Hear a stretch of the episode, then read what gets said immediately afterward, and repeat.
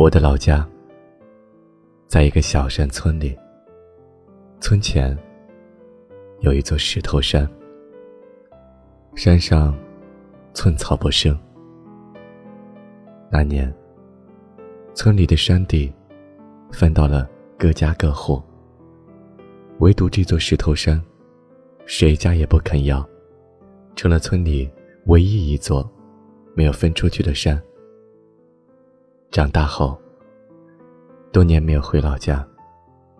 一次，老家一个亲戚到我家，我问起了那座石头山。亲戚兴奋地说：“过去谁家都不想要的那个山，现在人人都想要。”我问这是咋回事儿，亲戚说：“因为最近有人发现，那座石头山是一座金矿。”很多人都争着到山上去搞开采，想不到，同是一座山，过去一文都不值，现在，却成了一座金山。亲戚感叹了起来。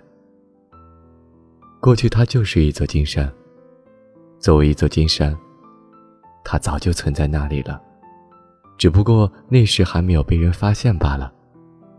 我说。但只要是一座金山，终会被人发现的，终会体现它的价值的。后来，当有人向我诉说他怀才不遇的苦闷时，我便给他讲起这个故事，给他讲我老家的那座石头山。